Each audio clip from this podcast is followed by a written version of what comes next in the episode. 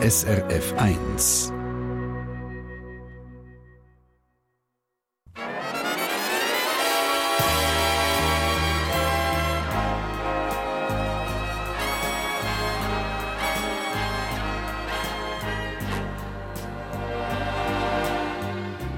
Persönlich.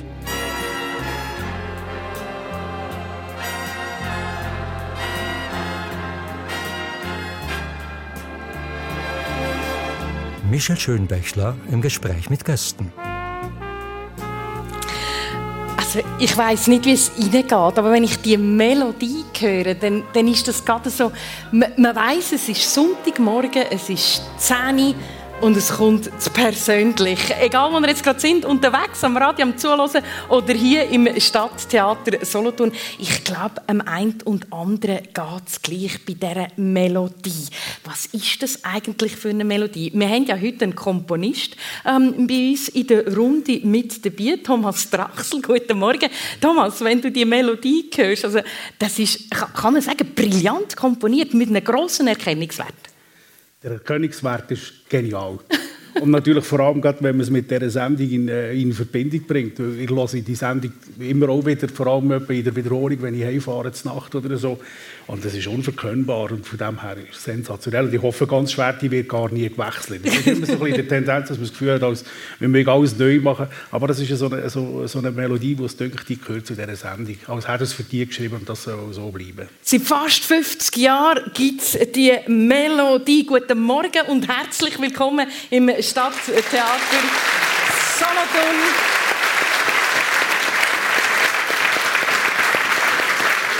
die Melodie dürfen hören oder eben daheim unterwegs am Radio. The Good Life heisst das Stück. Ich habe ehrlich gesagt müssen nachschauen. Hätte ich es noch gewusst? Das ist ein Stück, nein, kollektives Verneinen. The Good Life heisst das Stück, vom äh, deutschen Orchesterchef Bert Kempfert ähm, komponiert.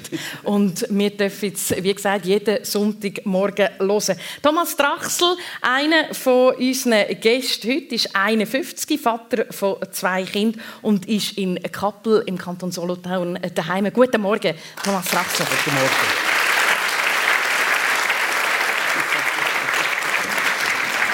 Unser zweiter Gast. Ich habe gesehen, dich hätte die Melodie auch nicht, ähm, ähm, also die hätte ich auch berührt. Äh, Miguel Margrit Misteli, was, was ist Musik für dich? Ja, Musik ist für mich Bewegung.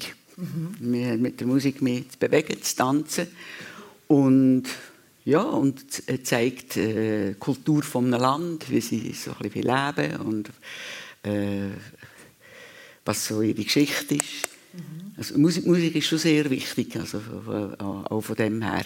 Mhm. Margrit Miguel Misteli ist 78, ist äh, Architektin, Politikerin gewesen, seit einem guten Vierteljahrhundert mit dem Herbert verheiratet, ist zu Biel daheim. Guten Morgen, schön bist du bei uns.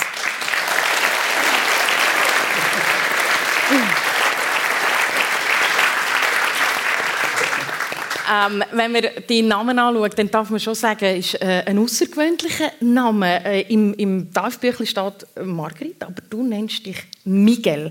Jetzt müsstest du uns mal schnell erklären, woher der Name kommt, wieso dass das dein selbstgewählter Vorname ist. Also mein Name offiziell heißt Marguerite Luise. Also ich bin nach meinen beiden Großmüttern benannt, wie das so halt zu dieser Zeit üblich war, als erstes Mädchen von der Familie. Und ich habe erst mit drei Jahren reden, man glaubt das heute nicht. und habe dann der nicht können aussprechen. Also ich habe nicht können Margritli sagen. Ich habe Magikali gesagt, mir selber. Und das, das ist ein bisschen zu lang gewesen, hat man es verkürzt zu Mikali. Und dann war es einfach so, ich war mit 10 schon 1,69 groß. Ich war ein Kopf grösser als meine Altersgenossinnen und Genossen. Und haben wir alle gelacht, wenn man gesagt hat, da kommt das Mikkeli, oder? Und dann ist da so eine Stange dahergekommen. 1,69, wenn das mal vorstellen, oder? Äh, und dann haben wir einfach diskutiert, Miku ist wüst, das hat man dann den, den, den, den Buben gesagt, oder, wenn sie grösser geworden mhm. sind. Und dann hat man so einfach umdenken und dann haben gesagt, so wie Michelle könnte man Miguel einfach aussprechen, alle Konsonanten bedienen, Mundart. Und das war das Problem, als ich nach Mosambik kam, Portugiesisch sprechend. Da ich jetzt kommt hier eine Frau mit einem Männernamen mm. und noch so falsch ausgesprochen. Oder? Mm Und das hat dann nachher im äh, latinisch sprechenden Raum hätte das einfach Miguel geheißen. Aber hier äh, in der Schweiz habe ich eigentlich lieber als Miguel und es gibt auch noch Leute, die mir Micheli sagen, oder? Das, das hört natürlich nicht auf, oder? Also Micheli, Miguel, Miguel, alles möglich heute ja. Morgen. Aber auf, nur auf Margrit eigentlich, auf Margrit reagiere ich gar nicht. Ah, voilà, das ist gut zu wissen. Ausser es ist niemand sonst im Raum, oder? Also wenn äh, der denkt, das ist auch schon mir gemeint, oder? Aber äh, ich habe keinen Reflex bei dem Namen. Thomas, ähm, Spitznamen, Übernamen, hast du ja einen? Ja, also familieninterne habe ich tatsächlich auch. Das Magst du uns den verraten? Ja, also Fisli.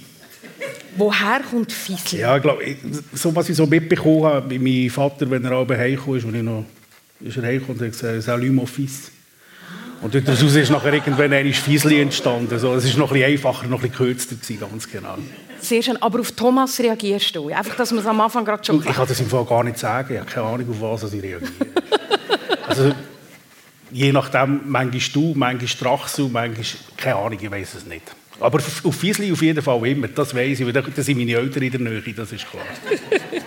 Sehr gut. Fiesli und Miguel, also das sind unsere zwei Gäste heute Morgen in dieser Sendung persönlich und ihr beide haben ja ganz interessante äh, Lebensgeschichte zu bieten. Und wir probieren die mal ein, einfach von vorne her ganz traditionell aufzurollen. Miguel, du bist in Solothurn aufgewachsen, nicht weit weg hier vom Stadttheater, und zwar in einer sogenannten Direktorenwohnung. Ähm, nimm uns doch mal mit in die Direktorenwohnung. Wer hat alles dort drinnen gewohnt? Also das ist äh, die, die das Haus hat, ist dort gestanden, wo heute Zürich, Zürich Versicherung steht. Das ist zu der Zeit, wo ich, wo, ja, wo ich einfach noch klein war, ist das eine Müllefabrik also eine Fabrik, die Müll gebaut hat. Und der Vorderteil gegen den Bahnhof, der Kopf, war das Büro und zuoberst hat der Direktor gewohnt. Und als er auch noch ein bisschen mehr Geld verdient hat, hat er sich eine Villa oder irgendetwas gebaut und ist die Wohnung frei geworden, die hätten meine Eltern mieten Und Schöne an, an dieser Wohnung war, dass hinter dem Haus das Holzlager war und auf der Bürohöhe hat es so eine Art tropischen Garten gehabt, mit Bananenbaum und äh, Pergola und so, der mit der Zeit überstellt worden ist von den Müllen, die gespritzt worden sind oder so. Mhm.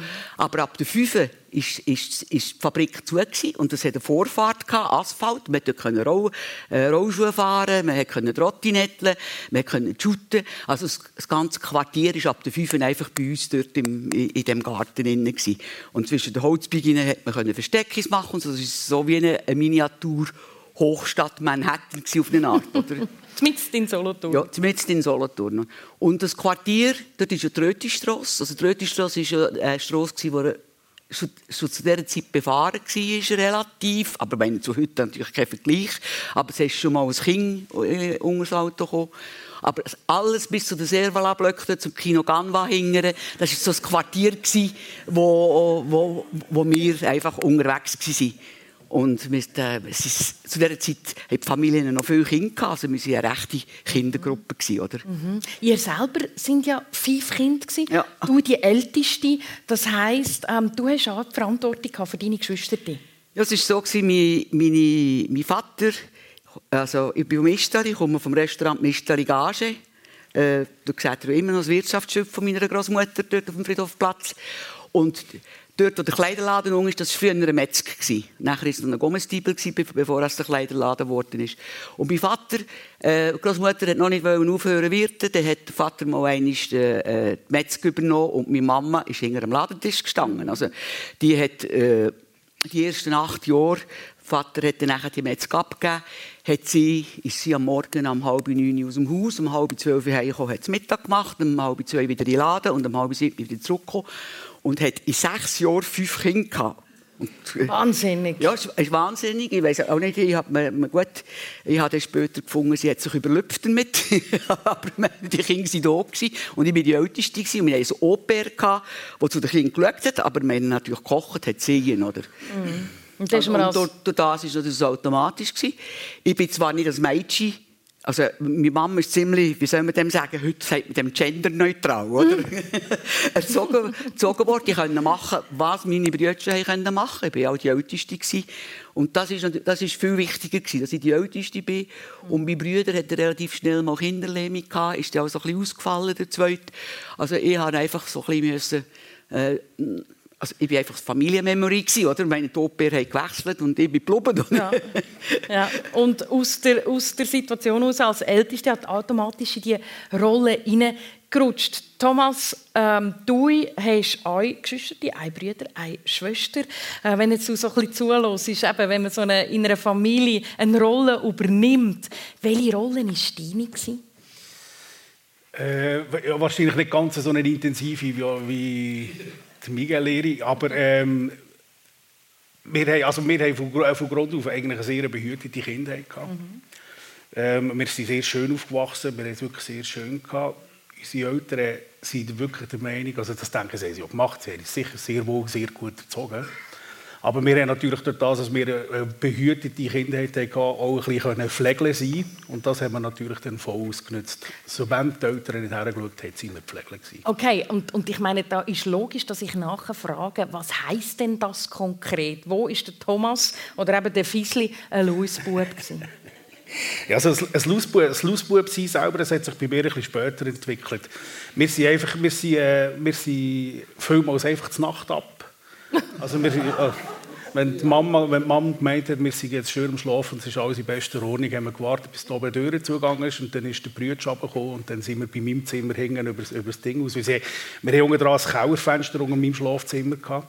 Und dort hat es, hat es so ein Schutzgitter gehabt, also niemand kann einbrechen kann. Aber, das aber nicht ausbrechen kann man. Ausbrechen hat man eben können, das ist so. Das haben wir natürlich ausgenutzt und das manchmal bis bis weit in die Nacht hinein natürlich. Und ich mag mich noch irgendeine Geschichte erinnern, die du mir erzählt hast, wo wir uns äh, getroffen haben im Vorfeld vor dem Gespräch, wo du gesagt hast, äh, auf äh, ein Bauernhof in der Nähe und, und dort haben glaube ich, ein bisschen gebastelt und ein bisschen Seich gemacht. Ähm, was ist das für eine Geschichte? Ja, das, also äh, ein Schulkollege von mir, ich äh, habe heute immer noch Kontakt mit ihm, die haben einen Bergbauernhof gehabt. Aha. Und, also der, immer noch, er ist natürlich dort immer noch am Bauern. Und wir, wir waren viel dort oben, gewesen, natürlich. Und wir, durch das, dass sich immer wieder viele Junge dort oben getroffen hat sich da auch so wie eine Bande entwickelt. Nicht wahr? Und wir haben dann auch versucht, natürlich andere äh, Feinde zu finden, natürlich in dem Sinn, andere Banden aus dem Dorf. Und dann hat man sich so ein bisschen bekämpfen, nur wir waren ein bisschen schlauer. Gewesen.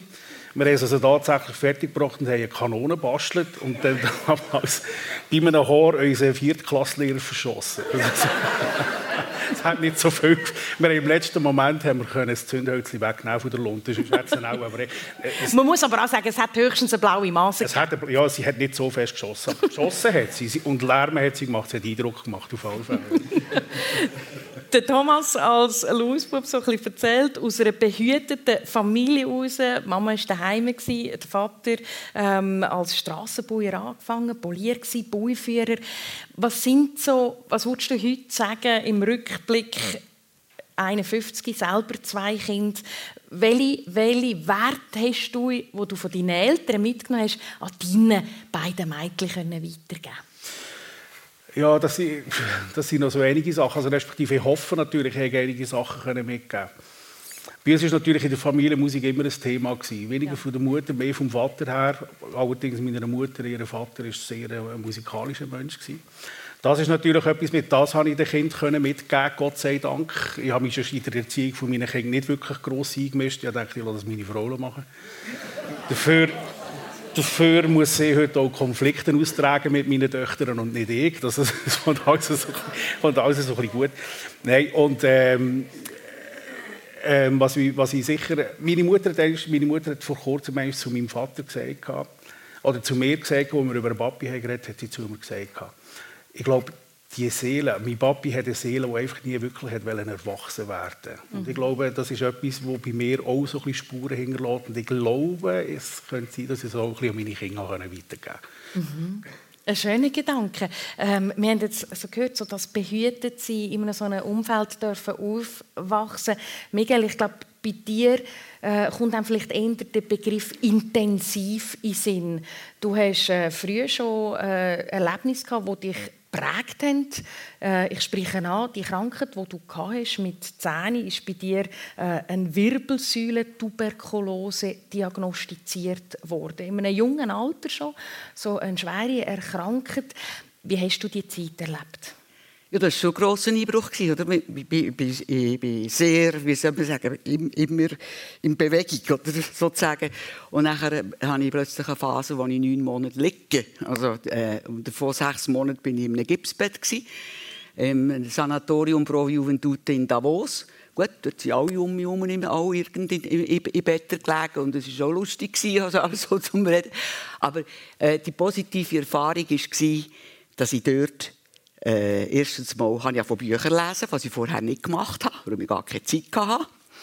Und dann habe ich von, und wenn man so liegt, nicht, man hört, hört ja die Geschichten von, von Leuten, die im Gefängnis für, für Schach spielen. Ich hatte ja von Rechnen. Ja, einfach der, zu dieser Zeit hat man ja Reihen gelernt und, mhm. und irgendwie so, so Standardrechnungen. Also ich bin einfach da im Bett gelegen und habe die Reihen abgeraffelt und so. Also dann habe ich das aus, wirklich auswendig können. Ich habe lehre Deutschschreiber und das einzige Kommunikationsmittel, das war zu dieser Zeit, sie Briefe schreiben. Jede Woche einen Brief. Wir hatten zwei Stunden Schule pro Tag. Und nachher hatte ich die Erfahrung, dass ich wieder lernen laufen ich konnte nicht mehr laufen, oder? nach einem halben Jahr. Ich durfte zuerst fünf Minuten am Bettrand sitzen, nachher zehn Minuten, nachher mal fünf Minuten stehen am Bett haben, nachher und so weiter. Und nachher wieder, wieder Bewegung. Also ich habe eine Erfahrung gemacht, totalen, wie Stillstand und aber es wieder lernen. Also das ist irgendwie, das ist eine prägende Erfahrung. Wenn ich in ein Problem hineinkomme, finde ich immer, ja, da kommst du wieder raus und das, über, das, das, das irgendwie äh, äh kommt, geht es nachher weiter. Mhm. Also das ist sehr wichtig gewesen, oder? Und äh, ja.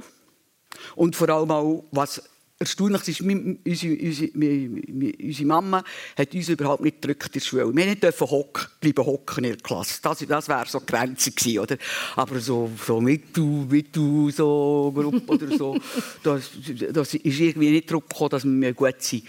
Und meine Mama hat eigentlich mitgerechnet, dass sie nach neun Monaten aus der Schule noch mal die Klasse wiederholen muss ist die aber mit mir gleich, äh, wir sind in der Zwischenzeit, als ich weg war, nach Bauch gezügelt, äh, in die fünfte Klasse, und hat dem Lehrer gesagt, so, da ist äh, meine, meine älteste Tochter, äh, wir haben schon geredet, geredet zusammen, und wir haben abgemacht, dass sie jetzt mal ein, zwei Wochen in die fünfte Klasse kommt. Und dann bin ich dort in die fünfte Klasse. Und nach zwei Wochen ist meine Mama wieder gegangen und hat gesagt, ich weiß nicht, was sie haben, sie ist die Beste. Funktioniert ja, obwohl sie so eine lange Pause ja, hatten. Ich habe fünfseitige Aufsätze geschrieben, die die anderen nur einen geschrieben haben. Ich habe einfach so viel gelesen und so viel im Kopf gehabt, natürlich. Wo, wo, wo, und, und rechnen habe ich natürlich, ja, bin ich top gewesen. zu, zu dieser Zeit, oder? Ja. Die Schule war natürlich eine andere als heute, oder? Also fünfte Schulklasse total umgekehrt. Erzähl, wie war es bei dir? Also, äh, ich bin wirklich, also sicher bis zu der, bis zur sechsten Klasse bin ich absolut oberhol hinaus gewesen.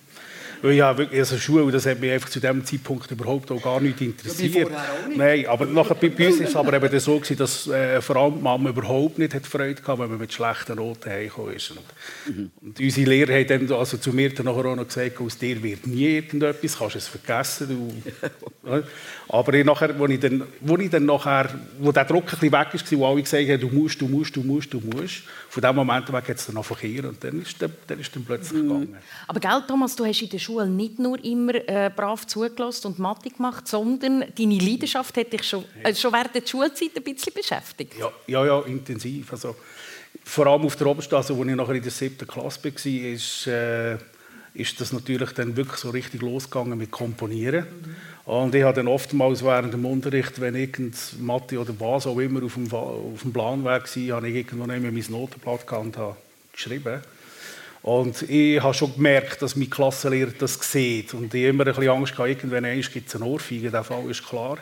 Und er ist auch immer hinter mir durchgelaufen. Und er hat nichts dergleichen da. Und ich mir gedacht, jetzt kommt es, jetzt kommt es, jetzt zwickt es den Eisen. Aber es ist nichts passiert. Und irgendwann, nach einer Stunde, hat er mir gerufen und gesagt, du bleibst. Und dann dachte jetzt ist es soweit. Jetzt, jetzt hat sie am Fecken. Ja. Und nachher ist völlig zu meiner Überraschung, ist er nachher gekommen und gesagt, was machst, was machst du? Und er hat gesagt, ja, ich gebe am Komponieren. Und er gesagt, mhm. ist gut. Und ich, was? Gut. Und dann hat er gesagt, er hat gesagt es ist ganz einfach. Ich lasse dich machen, Du hast die, du hast die Raum dort, wenn man die anderen alle nicht störst. Du musst einfach schauen, dass du äh, dein Material auf die nächste Lektion wieder parat hast. Und nachher haben wir so, so ein Gentleman's Agreement untereinander. Und das war für, mich hervorragend. Gewesen. Und das ist, aber ist auch ein wichtiger Punkt, gewesen, weil es hat nachher auch wieder motiviert um alles andere eben dann auch noch zu machen. Und nicht nur auf das konzentrieren, was ich am liebsten mache, sondern eben das Pflicht, Pflichtanteil auch noch erfüllen. Das ist für mich sehr hilfreich und ich bin ihm heute noch dankbar, dass das so ist. Wie schön, dass man so auch unterrichten kann, dass man die Fähigkeit eines Schülers erkennt und ihn schon gar unterstützt bei dem. Ja. Was, was hat deine Mama gesagt? Du hast vorhin gesagt, aber sie hat eigentlich immer gute Noten wählen und irgendwann hat sie sich sehr wahrscheinlich damit müssen oder dürfen beschäftigen, dass du eigentlich gerne Künstler werden Musiker, Komponist. Ja, ja das ist das ist, das ist ziemlich äh, Kampf gewesen. Aber ich muss natürlich dazu sagen, es ist nicht irgendwie aus einer Böswilligkeit herausgekommen. Es ist ganz etwas anderes gewesen. Aber zu, zu dem Zeitpunkt war es natürlich schon so gewesen, dass hat, ja Musiker, die, da, da wird nie etwas aus dir. Du, wirst irgendwann unter, unter einer Brücke leben und weiss, also sämtliche Horrorszenen sind da irgendwo auftaucht. Und es ist sicher so, dass ich glaube, vor allem bei meiner Mutter die, die Ängste im Zentrum gestanden sind. Und dann hat sie immer gehofft, dass ich äh, etwas anderes machen, am besten Bankdirektor oder so. und dann ist es finanziell auch besser und dann ist man gesichert und dann kann man Familie haben und weiss nicht was auch. Wann ist der Moment gekommen, wo sie gemerkt hat, ähm, doch, das hat sich gelohnt, dass der Thomas an seinem Traum, Komponist zu werden, festhält? Sie hat, sie hat, zu dieser Zeit hat sie vielmals zu mir gesagt, ja, also weißt, du weißt ja, wie das ist mit Komponisten. Die Sachen werden immer erst dann gespielt, wenn man schon gestorben ist. Das ist mal das, das ist ja, aber es, ist es, hat ja, es hat ja ein bisschen weit, äh, äh ein Kernwort dahinter. Das ist so. Und ich glaube, sie hat, sie hat damals nachher mit meinem Klassenlehrer, also mit uns hat man selber dann noch nicht so wirklich geredet, sie hat dann bei einem Elterngespräch mit meinem Klassenlehrer, also meine Eltern, mein Vater war auch dabei, gewesen, hat, hat dann der Lehrer, soweit dass ich mich noch mal erinnere, schon darauf gedrängt, Leute doch da Musik studieren, mhm. Leute doch da machen. Und dann haben sie verhandelt über mich, glaube ich, soweit, soweit im Kopf hat. Dann hat dann es dann irgendwann geheißen, also gut, er kann studieren, aber macht zuerst noch eine Stiftung. Und das habe ich dann tatsächlich auch gemacht, wo ich heute übrigens sehr froh bin darüber. Mhm. Ähm, und Sie hat, glaube ich, schon während der ganzen Zeit, wo ich die Stiftung gemacht habe, praktisch jeden Tag, wenn ich heimgekommen bin, hat sie mal gefragt, und, wie war dein Arbeitstag? Und, ja, war schön. Ja, aber gell, ist ein super Job. Ja, ist tipptopp. Vermessungszeichen. Ja, und irgendwann, ja, ja, ja, und weißt, du kannst ja nachher noch weitermachen, du mhm. kannst ja Techniker machen, du kannst weiss nicht was. Und ich ja, ja, ist alles gut, ist alles gut.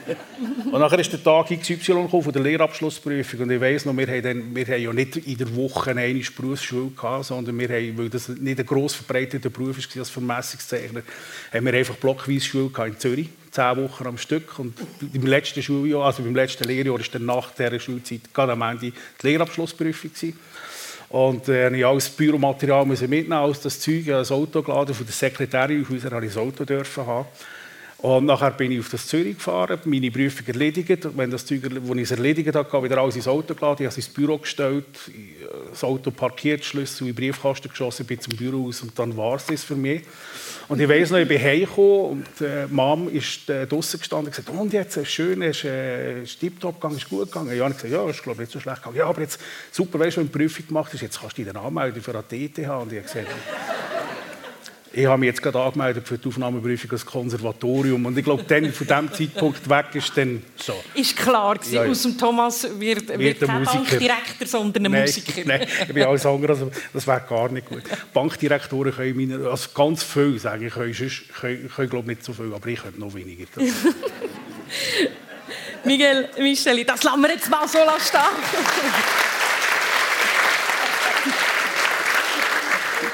Miguel, ähm, ein prägender Moment in deinem Leben war natürlich auch, wo du früh deine Mama verloren hast. Sie ist äh, gestorben, äh, wo du 14 warst.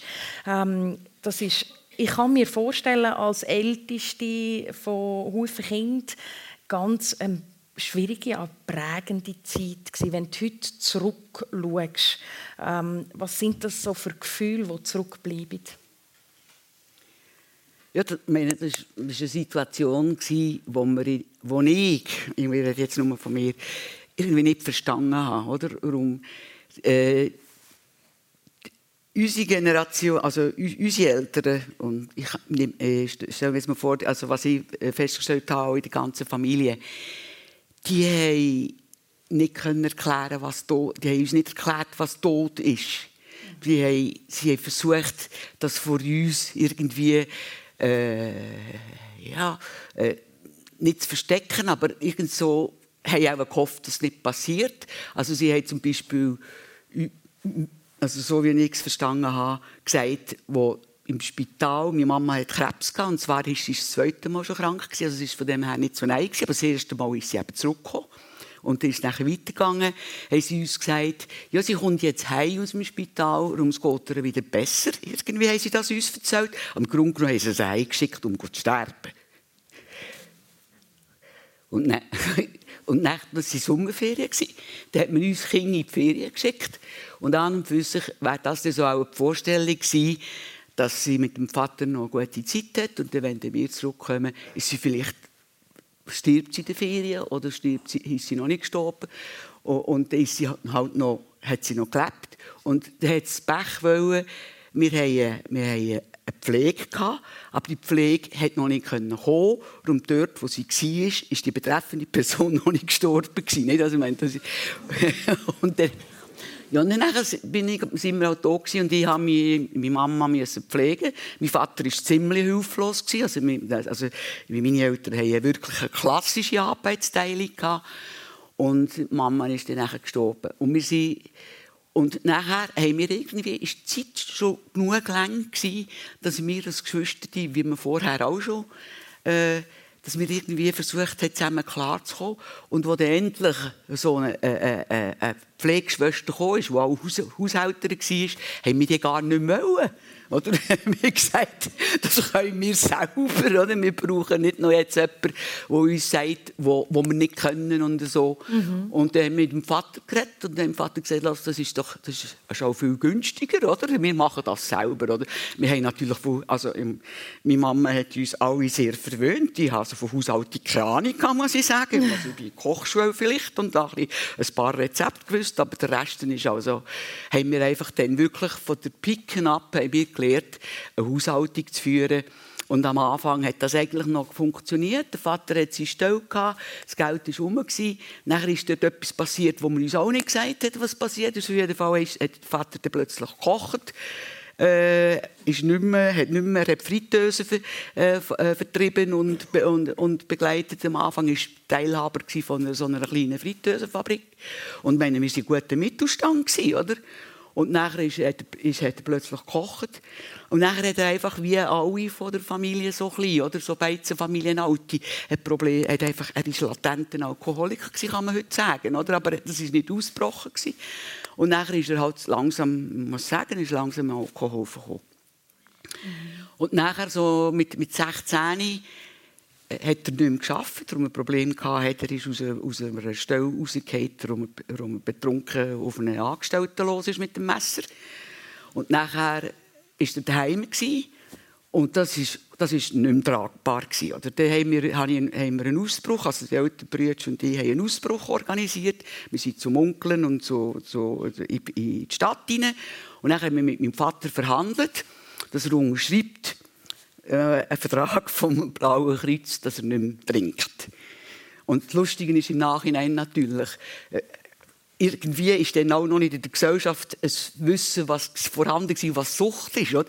Dass ich daran geglaubt habe, dass der Vater umschreibt und er uns sagt, er trinkt nicht mehr und dass, und dass dann das so ist, das kann man ja nachvollziehen. Ich war 16. Aber mein Onkel als, als Wirt, oder? und er war nachher ja noch Präsident vom Wirteverband, das glaubt hat, und das Blaue Kreuz, das den Vertrag gemacht hat, das auch glaubt hat. Oder? Also ich meine, das ist im Nachhinein schon ein bisschen komisch. Auf jeden Fall erinnere ich, noch, erinnere mich noch, wir sind zurückgekommen von, von, von, von Stadt Beiz, sind in die Wohnung gekommen, und wir hatten ja einen kleinen, kleinen Kühlschrank dann, oder? Ich bin mit 16, das hat dann so angefangen. Und dann habe ich so die Kühlschranktüren gesehen, wo drei so Bierbügelflaschen drin waren mit Zuckerwasser, oder? Also er hat versucht, irgendwie sich mit Zuckerwasser über die Runde zu bringen. Und das ist natürlich vielleicht zwei, drei Monate gegangen und dann hat er halt wieder Bier getrunken, oder? Da war wieder Bier in diesen Flaschen. Gewesen. Und das war einfach die Zeit, gewesen, also ich bin natürlich ein Teenager, oder? muss sich mal vorstellen, 16 Jahre, einfach das total ich habe das total daneben gefunden, oder? Und wir haben einfach nur noch Krach gehabt. Er und ich. Was ich einfach gefunden also Das ist nur ein Loser oder so, also wirklich äh, schwarz-weiß auf eine Art. Es war auch niemand rum von der Familie. Also seine Geschwister haben ihm auch nicht geholfen. Also, man hat uns dann auch meine Mama ist ja stark engagiert in der katholischen Kirche. Die katholische Kirche war auch nie, oder? Man hat uns richtig wirklich hocken, oder? Mhm. Und äh, wir hatten einen Streit. Gehabt. Mein Vater hat noch aus der, aus der Armeezeit, er war Furier während, dem, während der Aktivdienst der Armeerevolver daheim. Gehabt. Äh, er war schon so ein bisschen schwach, gewesen. verprügeln hätten wir ihn nicht mehr können. Wir haben ihn mögen, wenn er, wenn er gewalttätig geworden ist. Aber er hat mit dem Revolver drohen, oder?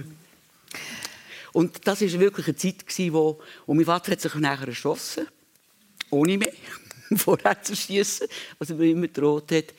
Und dann haben wir eine Beerdigung gehabt. Nach der Beerdigung hat die Familie gesagt, so, und jetzt teilen wir euch auf. Die fünf Kinder? Ja. Mhm. Die gesagt, was? Jetzt haben wir drei Jahre haben wir jetzt gelernt, wie man Haushaltung führt. Die Haushaltung haben wir inzwischen irgendwie geführt. Das einzige Problem war der Vater. Der ist nicht mehr um. Jetzt haben wir Vollweisenrente. Meine beiden Brüder haben, äh, haben einen Lehrlingslohn. Wir mit wenig Geld. Also, geht es eigentlich noch? Ihr habt es ja dann geschafft, dass ihr zusammenbleiben ja. ähm, Und wenn ich so zuhöre, Miguel, und man merkt auch, oder, das ist eine ganz berührende Lebensgeschichte in deiner Zeit zwischen 14 und, und ich sage jetzt 17, wo, wo du beide Elternteile verloren hast, wo du Verantwortung für, für deine Geschwister die übernommen hast. Ähm, beeindruckend, was für eine starke Frau, was heute da sitzt. ähm, ja. Ich etwas sagen? Ja, bitte. Ja, also ich habe mir immer gewehrt, ich, ich, ich, ich habe mir immer gewehrt, Ersatzmutter zu sein. Mhm. Ich muss, muss auch sagen, ich habe zwei Brüder nach mir gerade knapp immer ein Jahr jünger. Mhm. Also wir sind wirklich es hat so zweiteilig gegeben in den Geschwistern. Also, das war so wie nichts. Also, ich, mir, ich habe die Erfahrung gemacht, dass wenn, wenn, wenn, wenn, wenn ein anderes Geschwister die erzählt, dass manchmal das Gefühl hat, dass sie nicht in der gleichen Familie gewohnt haben. Aber in dem, äh, wir haben so eine Zweiteilung gehabt, die, wir drei Eltern. Aha. Und nachher sind ja, ist ja nachher mein jüngster Bruder zwei Jahre vom zweiten Bruder und, und meine Schwester ist nochmal zwei Jahre vom, vom letzten Bruder. Das ja. ist so ein bisschen, und vielleicht noch ein Ding, was ich mit, mit Erstaunen vor, äh, äh, nach, nach, nach einer bestimmten Zeit gehört, dass die zwei kleineren im Grunde genommen uns grösser genau das vorgeworfen haben, dass wir sie nicht informieren und sie nicht, nicht wissen, ja. was, was wir den Eltern vorgeworfen haben. Und es scheint einfach so eine Art zu sein, also Kommunikation. Man mhm. hat dort nicht gelernt, wie man mit, mit, mit Gruppen oder mit Menschen, die nicht im gleichen im gleichen Ding, in der gleichen Entwicklungsstufe oder weiss nicht, ja. was sie im Alter sind, miteinander zu reden, oder? Mhm. Und vielleicht ist es auch, oder einfach so ein bisschen, das hat man auch gehört am Anfang, wo du von der Krankheit von deiner Mama erzählt hast, oder so die Schwierigkeit, über schwierige Sachen zu reden, das zu benennen. Thomas, ähm, du als Komponist, hast du die Musik, die dir hilft, vielleicht Sachen, die du nicht aussprechen kannst, zu beschreiben? Ähm, ja, ganz sicher. Also das Komponieren bei mir ist eigentlich das Ventil, Wort können zu ersetzen. Ich, ich, glaube, es gibt, es gibt gewisse Sachen. Es ist eigentlich bewundernswert, wie Miguel über das alles kann reden kann. Wenn ich so etwas machen müsste, ich könnte wahrscheinlich mit den Tränen gar nicht zurückgeben. Und weil ich äh, sehr viele Sachen auch sehe bei Mitmenschen, die mich viel bewegen, oder wenn ich sehe, was auf der Welt geht, wo, wo, einfach die Worte fehlen, um zu sagen, was, was wirklich abgeht, was, was alles der Hintergrund ist. Man kann das nicht mit Worten ausdrücken. Mhm. Dann ist die Musik schon mein Ventil, das ist ja so. Ja. Mhm. Und das Komponieren vor allem. Du hast äh, diverse Sinfonien geschrieben. Ähm, die äh, Symphonie Nummer 1, 2, 3, 4, 5, äh, melancholische gibt es, es gibt eine apokalyptische. Das klingt jetzt alles sehr interessant, spannend finde ich, wenn man vielleicht schnell dürfte reinhören. Einfach so ein paar Takte, ähm, wie der Thomas Drachsel komponiert.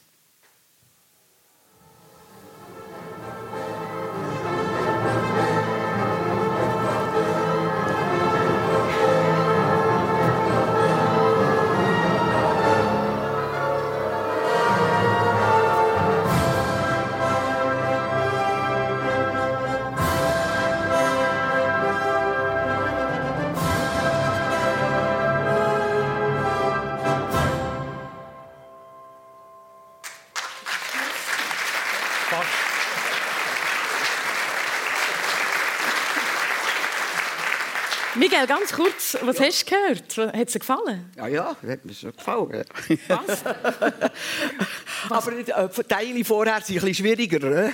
Geht natürlich viel länger noch, die Symphonie. Was haben wir da gehört? Was hast du da für ein Gefühl beschrieben? Das ist gerade äh, der, der Übergang in den Mittelteil vom äh, vom zweiten Satz von meiner dritten Sinfonie gewesen, ganz genau. Es ist eigentlich mit Scherzo übergeschrieben. Scherzo, wie es sagt, Scherz ist eine alte Satzform, wie, wie das schon zu Beethoven oder noch vorher, vorher Zeiten waren, so die Satzformen.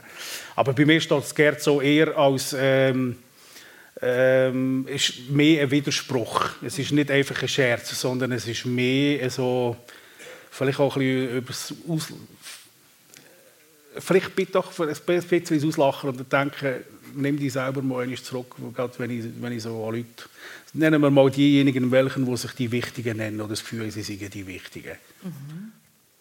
Du hast ähm, mir gesagt, äh, du hast ganz intensive Erfahrungen gemacht, wo du eben, ich habe es vorhin gesagt, apokalyptische, ähm, das ist nur ein, ein Überbegriff von einer Symphonie von dir. Ähm, das beschreibt auch so ein bisschen, wie du das Leben siehst. Darf man glaube ich, so sagen, du sagst, äh, zwischen dem Himmel und der Erde existiert noch ganz viel mehr. Was meinst du mit dem? Also grundsätzlich hat ja, also das, was ich mit dem will sagen, grundsätzlich hat ja sehr vieles mit Glauben zu tun. Ja, und ich meine in dem Sinne nicht Religion als erstes, sondern in erster Linie mit Glauben. Ich glaube doch sehr wohl, dass es zwischen Himmel und Erde viel mehr gibt als das, was wir sehen können. Und ich hoffe sogar, dass das auch so ist. Weil ich äh, habe das Gefühl, so wie es jetzt im Moment läuft, kann es einfach nicht alles sein. Und es gibt so, es gibt so Momente im Leben, wo einem solche Sachen wieder in Erinnerung rufen. Auch Sachen, die passiert sind in der Realität, die ich, die ich mitbekommen habe, die äh, dramatisch können sein können. Magst du das erzählen? Kannst du das Beispiel geben? Ja, also es gibt, ja, es, gibt ja, ja, es, gibt, es gibt verschiedenste Beispiele. Also, ähm, natürlich, das eine war die Geburt von meiner ersten Tochter auf einmal. Das ist äh, ganz schwierige Geburt. Dann habe ich meine Frau äußerst bewundert. Das war auch Angst. Für mich Angst. Ja, nach, nach 25 Stunden Gebären, wo sie dann mit der Subglocke vorgekommen sind, habe ich dann auf einmal gesagt, so, jetzt ist fertig, jetzt, jetzt hört das mal auf mit dem, mit dem unbedingten, zwanghaften Schöngebären. Jetzt wird geschnitten. Also das ist das einzige Mal, wo ich dann wirklich eingegriffen habe, weil ich Angst habe um meine Tochter. Und ich glaube, ich, glaube, ich will niemandem zu nahe treten. Ich glaube, Frauen haben das grosse Privileg, dass sie neun Monate lang Mütter werden können, wo etwas Wunderbares entsteht. Und ich glaube, Papa wird man am Tag XY auf einen Knall. Und mir hat, mir hat dann das tatsächlich im ersten Moment überfordert. Also es ist wirklich so, dass ich Gefühl hatte, mein Gott, und meine erste Tochter hat wirklich ganz grosse Kugelaugen gehabt. Sie hat sie schon gleich offen gehabt. Und als ich sie dann schon auf dem Arm hatte, ist bei mir schon die erste Angst aufgekommen. Ähm, weil sie, äh, sie ist ja mir einfach so im Arm gelegen. Und sie ist davon abhängig, dass ich sie trage. Oder? Mhm. Und das ja so äh, äh ein Eindruck, der sich bei mir von einer unglaublich grossen Verantwortlichkeit äh, offenbart hat. Die Verantwortung für das Kind. Und dann hatte ich schon tatsächlich auch Angst, gehabt, kann ich die, kann ich die, die die Verantwortung wirklich tragen. Nicht, dass ich es nicht tragen aber habe ich überhaupt Möglichkeiten, das zu tragen? Weil man ist im Leben grundsätzlich immer von vielem abhängig, auch wenn man das nicht immer sein will. Es sind so viele Einflüsse, die von links und rechts kommen, die einem beeinflussen können. Und das, das ist nicht ganz einfach. Und das hat mir sehr, sehr, sehr viel Eindruck gemacht.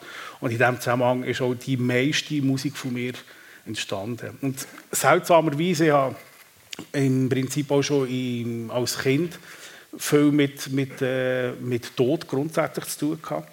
Und das hat mich übrigens auch interessiert, abgesehen davon. Also wir sind beispielsweise, wir, es, gibt ja immer, es gibt ja immer noch die Aufbahrungsorte. Mhm. Und es ist also auch vorgekommen, dass wenn jemand leicht gelegen ist, dass ich schauen weil es mich einfach interessiert hat. Das hat mich irgendwie einfach immer mitgenommen. Also die Schicksale, die dahinter stehen und was es so ist. Und im späteren Leben, also schon also bis vor etwa 10, 15 Jahren ist es so vorgekommen, dass ich ähm, Leichen gefunden habe, also gefunden irgendwo auf dem Feld gefunden habe. Also ich habe gleichzeitig zwei Monate vorher jemandem das Leben retten und bis vor, vor etwa zwei Jahren hat sich ganz in meiner Nähe jemand äh, das Leben genommen und habe das gesehen, das sind ganz keine schönen Bilder gewesen. Und ich glaube schon, all die Erlebnisse, ich habe nicht das Gefühl, dass das alles Zufall sind. Ich habe immer das Gefühl, es gibt keine Zufälle, aber es gibt Schicksal. Mhm. Und vielleicht ist das ein bisschen mein Schicksal, aber ich muss das irgendwie können verarbeiten Und ich brauche keinen Psychiater oder irgendeine medizinische Unterstützung für das, aber ich habe Musik als Ventil. Und äh, ich glaube, das ist das, was in meiner Komposition einen ganz grossen Einfluss hat. Und so viel, was ich weiß, also du hast ja das wahrscheinlich auch schon mal gehört, ist schon so, dass viele Leute, die mich können als Mensch, sehr wohl mit meiner Musik den Zugang finden. Aber die Leute, die mich nur oberflächlich können, können mich in erster Linie als Mensch nicht zu meiner Musik setzen, mhm. weil sie von mir, wenn sie mit mir reden oder wenn sie mit mir unterwegs sind, etwas ganz anderes wahrnehmen. Es ist nicht die Dramatik, es ist nicht die Melancholik oder die Ängste, die irgendwo drin sind. Und ich habe mir eben schon manchmal gesagt, also respektive ich glaube, es ist, es ist so, wenn ich, ich wüsste nicht, was für ein Mensch ich wäre, wenn ich nicht die Fähigkeit hätte, zu komponieren. Mhm. Also dort das Ventil, die, die Möglichkeit hat, das Gefühl, Gefühl auszuleben. Du hast äh, gerade etwas Spannendes gesagt. Oder? Wenn man dich kennenlernen würde, kommt man nicht auf die Idee, dass deine Werke vielleicht eben so ein bisschen melancholisch stöhnen. Ähm, Miguel, wenn man den Thomas anschaut, würde man ihm vielleicht auch nicht gerade als erstes so ein bisschen die künstlerische Seite geben? Oder eben vielleicht doch. doch. Darf ich dich mal bitten, den Thomas ein bisschen optisch zu beschreiben?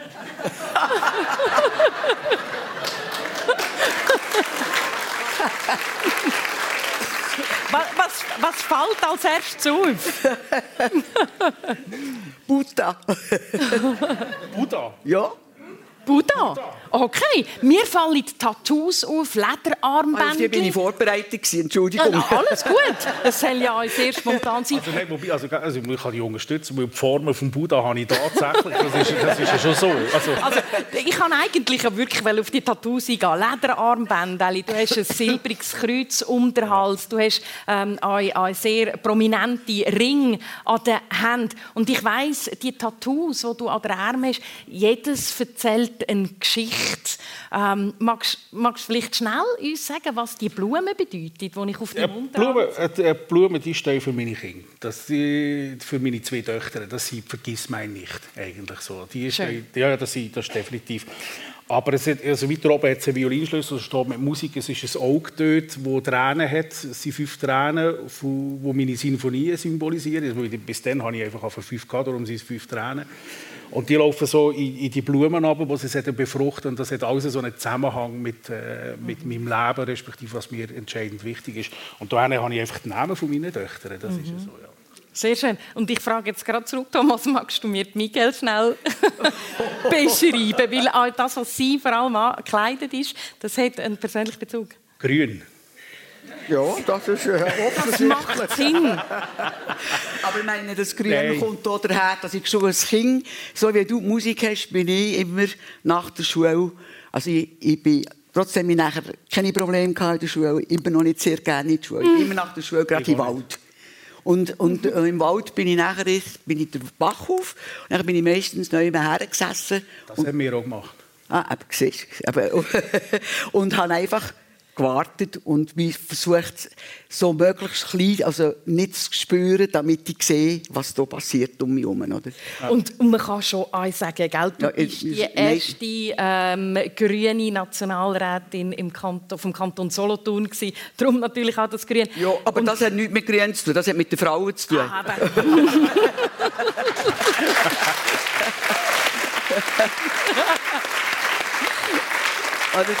politisch wahnsinnig aktiv. Du bist im Gemeinderat, du bist im Regierungsrat und ich habe ja... Was, was, Entschuldigung, Entschuldigung. nein, Magst du es schnell präzisieren? nein, ich, ich, bin einfach in allen, sagen wir, ich bin im Gemeinderat, im Kantonsrat, Kantonsrat und, genau. und im, in den Nationalrat. Und, ich und für, ja... für den Regierungsrat habe ich nur kandidiert, aber, aber, aber als erste Frau. Ja, ja, ja, ja, aber meine, ich bin gleich, Jesus, nochmal. Nein, da, ich weiß nicht, wie viel Prozent das ich hatte dort. aber es war von Anfang an klar, dass ich dort nicht reinkomme. Darum ist das eine ungeheuer lustige Wahlkampagne gsi. ja, Sag mir noch etwas ja. zu deinem Chile, das du hast, weil da hat ganz viel, das ist ein ganz farbiges Chile, es hat ganz ja. viele kleine Perlen äh, dran.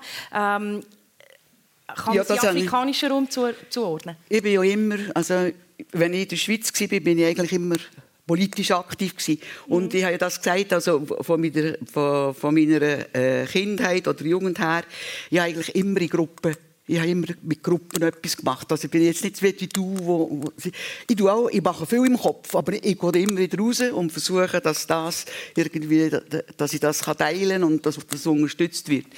Und einer der Gründe war, dass ich nach Mosambik bin. Und Mosambik war ein Land, das frisch unabhängig war und sozusagen noch das Projekt hatte, dass man sich äh, ich würde jetzt nicht, Nation ist so ein bisschen be belastetes Wort, aber einfach so nach dem Kolonialismus äh, äh, eine Identität hat. Und aus dem Grund sind wir nachher auch zehn Jahre später nochmal in südlichen Afrika. Und das ist Chile aus Südafrika. Die Stadt heißt Port St. John's. Das ist während der Hippie-Zeit Hippie-Stadt von Südafrika. Also das ist natürlich von den Weißen muss man auch sehen, oder? Das war Apartheid zu dieser Zeit noch. Aber ich habe dort ein Fair Trade Tourismusnetzwerk aufgebaut und wir haben der Ostküste eben einen von der, von der regionalen Netzwerke gehabt. Und das ist der Ort von, von, von der Region, von der Provinz, wo der Nelson Mandela herkommt. Kossa heisst die.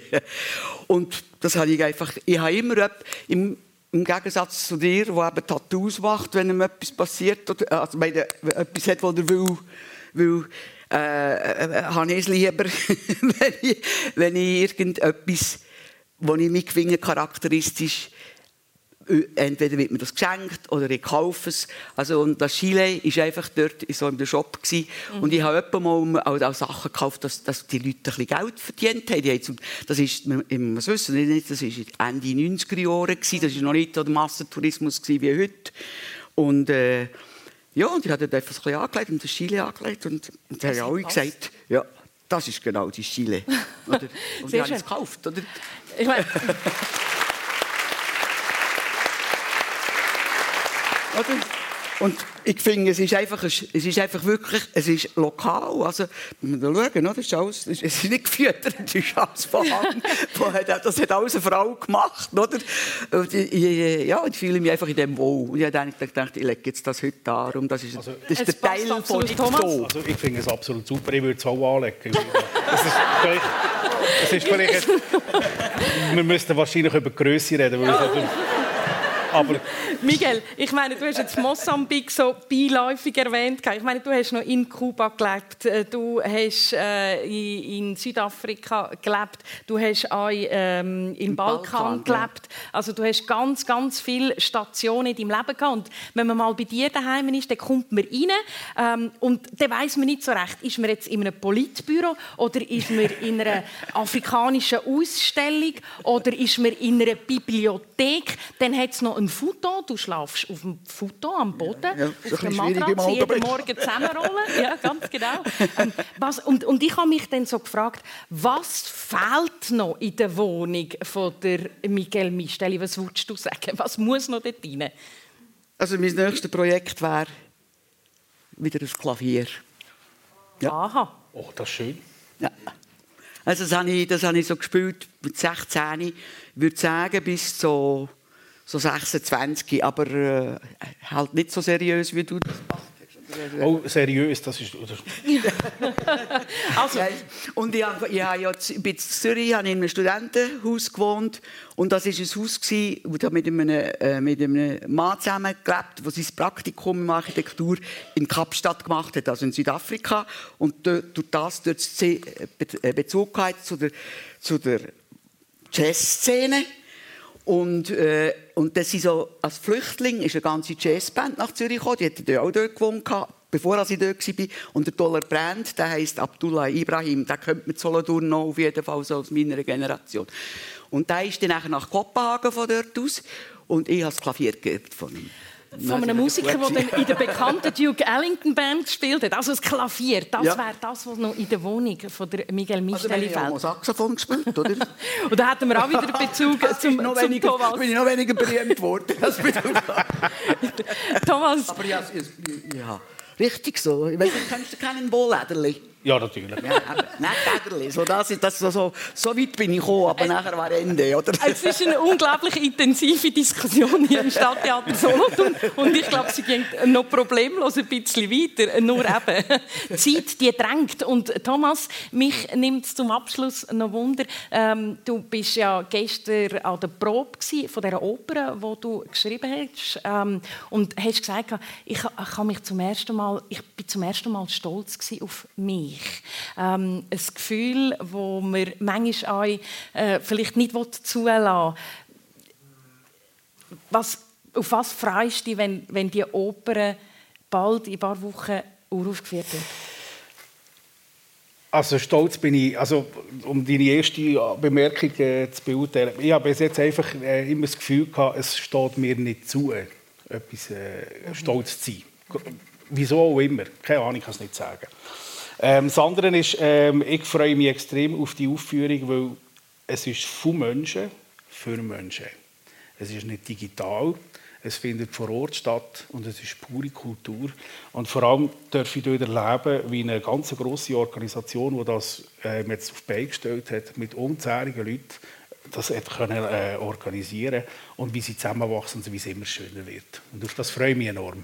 Menschen, das macht das Leben aus. Und Menschen, das macht auch die Sendung aus. Äh, The Good Life, das gute Leben, haben wir zum Einstieg gehört. Und ein gutes Leben oder zwei gute Leben, da haben wir Einblick gehabt. Das war es persönlich aus dem Stadttheater Solothurn mit dem Thomas Drachsel und dem Miguel Misteli. Eine intensive Stunde.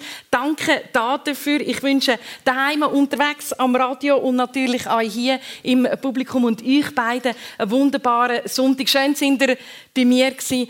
Danke. Merci viel, viel mal. Schönen Sonntag Danke. und bis bald.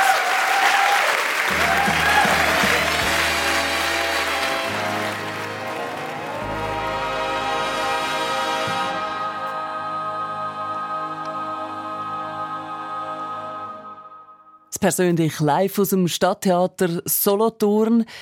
Michelle Schönbecher haben wir gehört mit ihren Gästen. Miguel Misteli und Thomas Drachsel. Für Technik verantwortlich war ist der Lukas Ossinger. Und die Sendung, wenn Sie mit drin hineingeschaltet haben und gerne möchten die ganze hören oder wenn Sie die Sendung weiterempfehlen dann können Sie das gerne machen. Sie finden sie online bei uns srf1.ch persönlich. Und am nächsten Sonntag empfängt Christian Zeugin Dana Rossinelli, Sängerin und der Weltenbummler Klaus Tischhauser. In der Live-Stage hier im Radiostudio in Zürich. Es ist eine Aufzeichnung für die Fernsehstaffel. Wenn Sie da möchten live dabei sein, dann können Sie sich anmelden jetzt schon via srf1.ch. Eine Sendung von SRF1. Mehr Informationen und Podcasts auf srf1.ch.